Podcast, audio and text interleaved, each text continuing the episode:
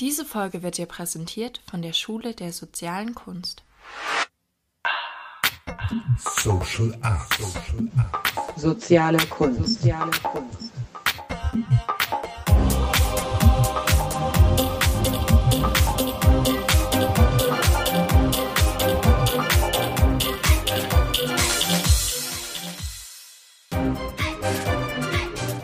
Soziale Kunst. Liebe Zuhörer, herzlich willkommen zum Podcast Soziale Kunst. In der Folge 1 bis 6 wollen wir das Redaktionsteam vorstellen. Mein Name ist Hans-Ulrich Ender aus Witten. Ich gehöre auch zum Redaktionsteam und heute steht Heike Ostendorp in Berlin im Mittelpunkt. Hallo Heike. Hallo Hans-Ulrich. Ja, also, ähm, wir machen diese Folgen der persönlichen Vorstellung, um etwas mehr zu haben als den Namen dann später, dass man ein, ein Bild hat, mit wem man das da eigentlich zu tun hat. Heike, deswegen frage ich dich jetzt, wer du eigentlich bist und das ist ja die Frage, wie macht man das eigentlich? Vor allen Dingen, wenn man nicht voreinander steht und sich nicht sieht. Ähm, also ich würde gerne als erstes wissen, wie du eigentlich zu dem geworden bist, was du jetzt bist. Und zwar erstmal beruflich, also ausbildungsmäßig. Was war dein Weg? So, und das Interessante jetzt von der sozialen Kunst her wäre jetzt, dass man ja, wenn man jetzt zurückguckt auf sein Leben, hat man ja keine Fotos, die irgendwie feststehen, sondern wenn du jetzt das uns erzählst, wie, wie, du geworden bist, was du bist, dann ist das aus der Gegenwart, also aus dem, wie du jetzt auf diese Sachen schaust. Das heißt, eigentlich, wenn man wach dafür ist, kann man den Menschen, auch wenn er von seiner Vergangenheit erzählt, immer im Jetzt und vielleicht sogar in seiner Zukunft kennenlernen. Also, mhm. Heike, dann, ja, was war dein Weg der Fähigkeitsbildung des Berufes? Ja, wahrscheinlich ein Weg, wie alle Heldenreisen sind, ein Weg, der mit einem Mangel begann und mit einer Suche und äh, durch viele Hindernisse geführt hat und Widerstände und dann auch viele Helfer erfahren durfte oder hilfreiche Situationen, Momente. Also wenn ich so zurückgucke, fällt mir als erstes ein, was mir in letzter Zeit oft einfällt, ist, dass ich ähm, als kleines Baby, als ich gerade geboren war, kam ich sofort auf eine Intensivstation. Ich war schwer krank und habe 14 Tage keinen Kontakt gehabt zu meinen Eltern. Also in den 70er Jahren, ich bin 1971 geboren, war das ja noch ganz strikt. Da wurde das äh, in der Medizin so gesehen und ähm, ich war erstmal ganz alleine. Und ich glaube, das ist so auch mein Motor gewesen, dass ich mein Leben lang nach Verbindung und Beziehungen gesucht habe. Und wahrscheinlich auch das erste Hindernis, was mir dann begegnet ist, ist, dass ich ein sehr ängstliches Kind war. Man könnte sagen, ich hatte eine Sozialphobie, würde man das jetzt äh, psychologisch ausdrücken. Ich habe furchtbar Angst gehabt vor anderen Menschen. Ich habe gezittert, ich äh, konnte nichts vormachen und ähm, ja, war war einfach da ganz äh, drin gefangen. Und ich hatte das große Glück, dass ich auf eine Waldorfschule gekommen bin. Und ähm, in dieser Waldorfschule ist es so, dass man ähm, Theater spielt. Und zwar nicht als AG, ähm, freiwillig, sondern sozusagen als pädagogisches Konzept. Ähm, gibt es zum Beispiel ein Achtklassspiel. Und bis zur achten Klasse war ich wirklich eher so, hm, ja, sehr ungeliebt, das Mobbing-Opfer. So würde ich es mal bezeichnen, in so eine Richtung. Da kriegt man vielleicht so ein Bild. Und dann habe ich Theater gespielt in der achten Klasse. Ich war pädagogisch ausgesprochen klug besetzt. Ich habe den Velarius im Zimbelin gespielt, von Shakespeare ist das Stück. Das ist ein alter Mann, der sowohl der Verursacher des ganzen Chaos ist, als auch die Schlüsselfigur zur Lösung war. Und ich hatte einen wahnsinnigen Erfolg. Und mein Leben hat sich durch dieses eine Theaterstück absolut geändert. Ich ähm, ich habe auf einmal gemerkt, dass in der, einer Rolle auf der Bühne diese Ängste nicht mehr da sind, dass ich in Kontakt treten kann, also meiner Sehnsucht folgen kann eigentlich. Ähm, ich wurde dann auf einmal auch Klassensprecherin und was weiß ich. Ich war dann so ganz, ähm, ganz dabei auf einmal in der Welt in meiner Klasse, habe viel, viel gesucht, viel, viel durchgemacht. Das will ich jetzt gar nicht erzählen. Ich bin durch eine, ähm, auch wieder einen Schicksalsschlag. Äh, meine Mutter ist sehr früh gestorben, als ich 16 war. Und das hat mich so umgehauen äh, im Nachhinein. Da wurde ich sehr, sehr krank, sodass man mich aus der Schule rausgenommen hat, ärztlicherseits. Ich bin dann in die Altenpflege gekommen, habe eine Ausbildung zur Altenpflegerin gemacht und habe dann mit 21 auf einmal ein kleines Altenheim aufgemacht in Witten und auch geleitet. Ja, äh, und ähm, bin durch diese ganz konkrete Arbeit am und mit den Menschen bin ich äh, wieder auf den Boden gekommen. Ich habe wieder Kontakt bekommen, Boden zur Erde. Das war wichtig für mich, um dann irgendwann, als ich äh, bereit war, sehr spät mit 26, ins Schauspielstudium zu gehen. Da habe ich auch wieder einen großen Helfer gehabt, der mich da ähm, darauf aufmerksam gemacht hat, dass mein Weg doch eigentlich oder meine Suche noch woanders hinführt. Ich bin dann Schauspielerin geworden. Ich habe ähm, im Theater dann 15 Jahre gearbeitet und da auch so eine Art Heimat gefunden im Ensemble. Und dort ist die Sehnsucht wieder aufgetaucht, aber nach dem, ja, nach der Welt, nach dem konkreten Kontakt wieder ins Soziale zu gehen.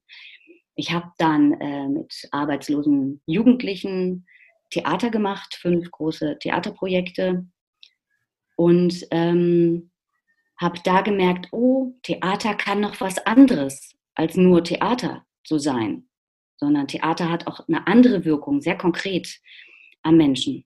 Und als ich dann sehr späte Mama geworden bin, 2013, habe ich das Theater verlassen, bin nach Berlin zu meinem Partner gegangen und habe eine Ausbildung zur Theatertherapeutin gemacht ähm, und bin in diese Welt reingegangen, auch wirklich mit dem Ziel, das zu machen, dort zu sein.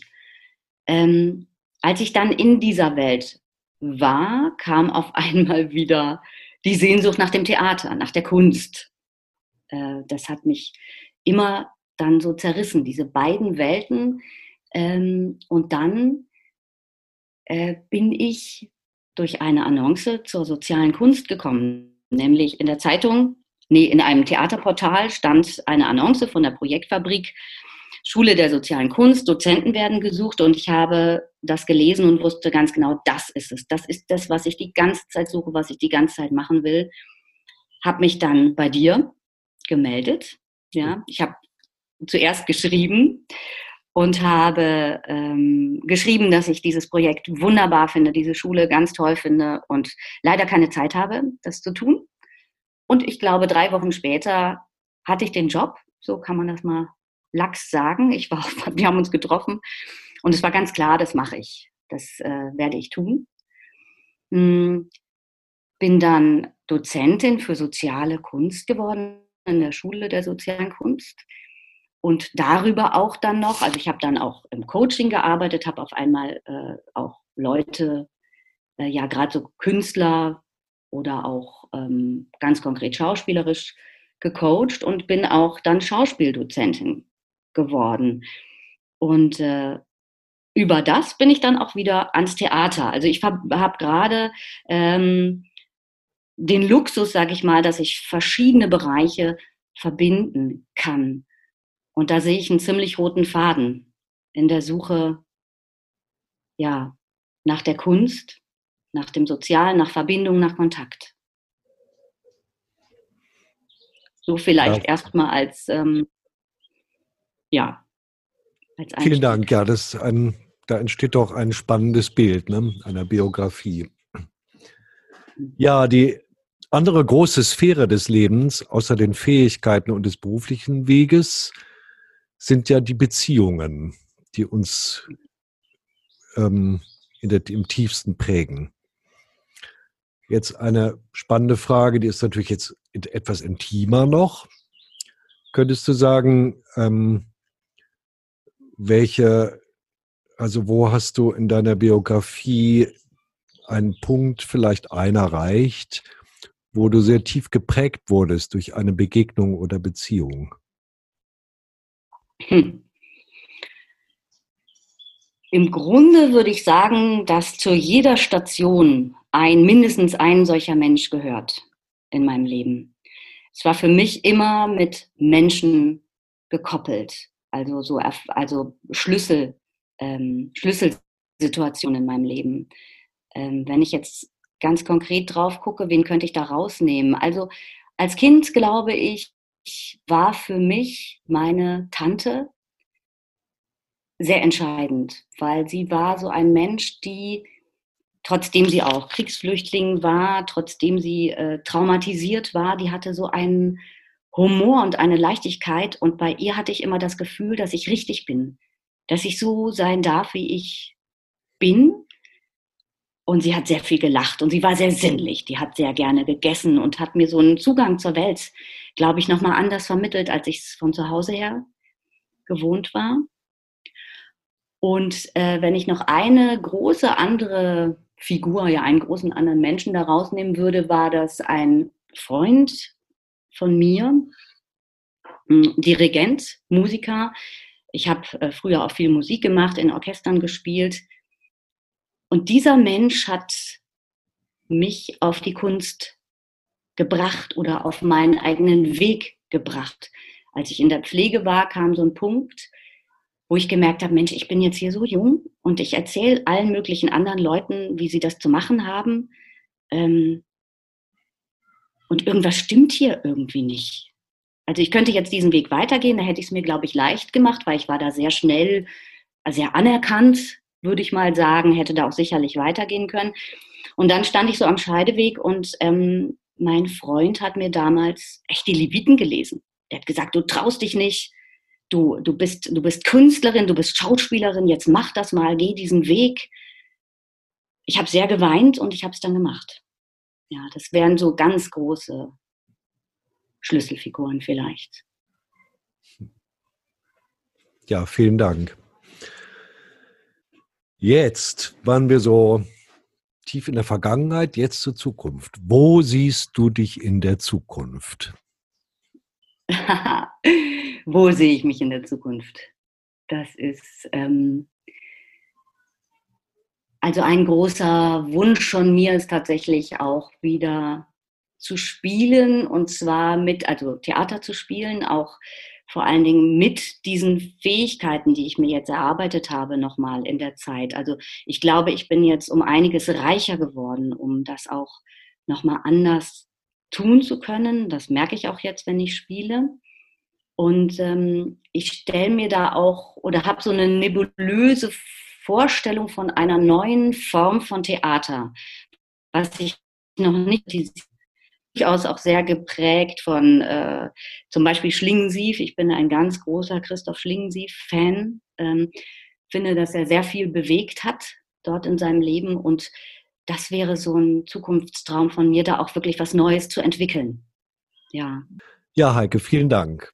Das war doch jetzt ein, schon ein tieferer Einblick, auch in der kurzen Zeit, in das, was dich als Person, als Individualität ausmacht.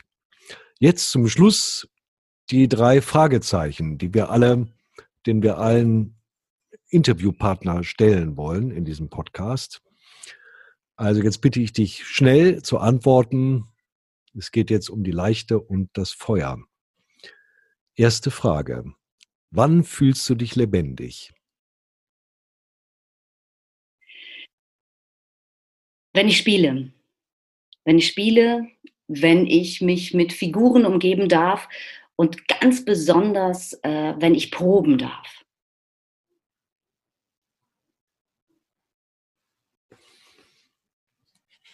Mhm. Dann die zweite Frage. Was bereitet dir Freude im Leben? Menschen. Menschen bereiten mir Freude. Ich bin, äh, ich, wenn ich ein spannendes Gespräch haben darf, wenn ich Anteil haben darf an einem anderen Leben, an, äh, wenn mir andere Welten eröffnet werden. Das kann auch eine Figur sein aus einem Stück. Aber insgesamt würde ich sagen, generell Menschen.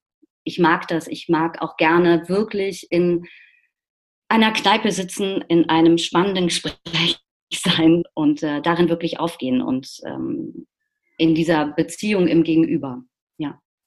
Hm. Und die dritte Frage. Was ist die Frage, die dein Leben bewegt? Wer bin ich? Welche Aufgabe habe ich? Wo gehöre ich hin? Ja. Das ist meine Frage, die mein Leben bewegt. Hm. Heike. Kurz gesagt. Ja, Mhm. Genau. Es ging ja um eine kurze Antwort. Ich danke dir vielmals. Ja, wir verabschieden uns von unserem Publikum. Liebe Zuhörer, bis zum nächsten Podcast. Alles Gute auf dem Weg. Ja, vielen Dank, Hans-Ulrich. Tschüss. Tschüss. Diese Folge wurde dir präsentiert von der Schule der sozialen Kunst.